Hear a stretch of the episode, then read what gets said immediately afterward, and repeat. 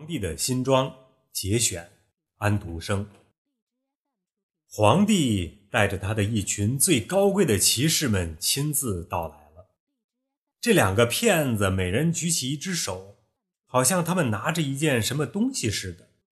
他们说：“请看吧，这是裤子，这是袍子，这是外衣。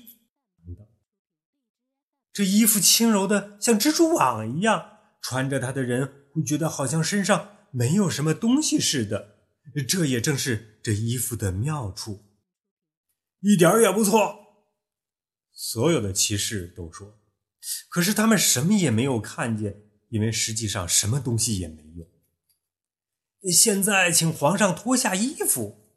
两个骗子说：“我们要在这个大镜子面前为皇上换上新衣。”皇帝把身上的衣服通通脱光了。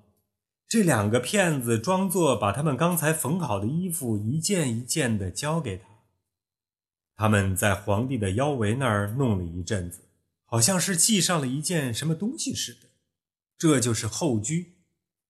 皇帝在镜子面前转了转身子，扭了扭腰肢。上帝，这衣服多么合身呐！是养裁的，呃，多么好看呐！大家都说。多么美的花纹，多么美的色彩！这真是一套贵重的衣服。大家已经在外面把华盖准备好了，只等陛下一出去，就可撑起来去游行。典礼官说：“呃，对我已经穿好了。”皇帝说：“这衣服合我的身吗？”于是他又在镜子面前把身子转动了一下，因为。他要叫大家看出他在认真的欣赏他美丽的服装。那些将要拖着后裾的内臣们，都把手在地上东摸西摸，好像他们真的在拾起后裾似的。他们开步走，手中拖着空气，他们不敢让人瞧出他们实在什么东西也没有看见。这么着，皇帝就在那个华丽的华盖下游行起来了。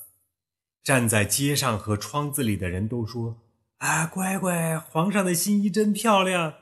他上衣下面的后裾是那么美丽，衣服多么的合身呐！”谁也不愿意让人知道自己看不见什么东西，因为这样会暴露自己不称职，或是太愚蠢。皇帝所有的衣服从来没有得到过这样普遍的称赞。可是他什么衣服也没有穿呢？一个小孩子最后叫出声来：“上帝哟，你听这个天真的声音。”那个孩子的爸爸说。于是大家把这孩子讲的话私底下低声传播开来。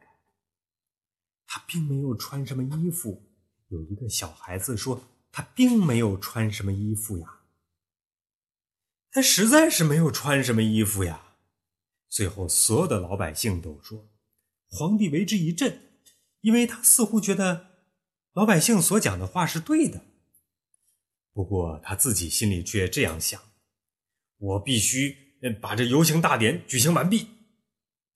因此，他摆出一副更骄傲的神气。他的内臣们跟在他后面走，手中托着一个。并不存在的后居。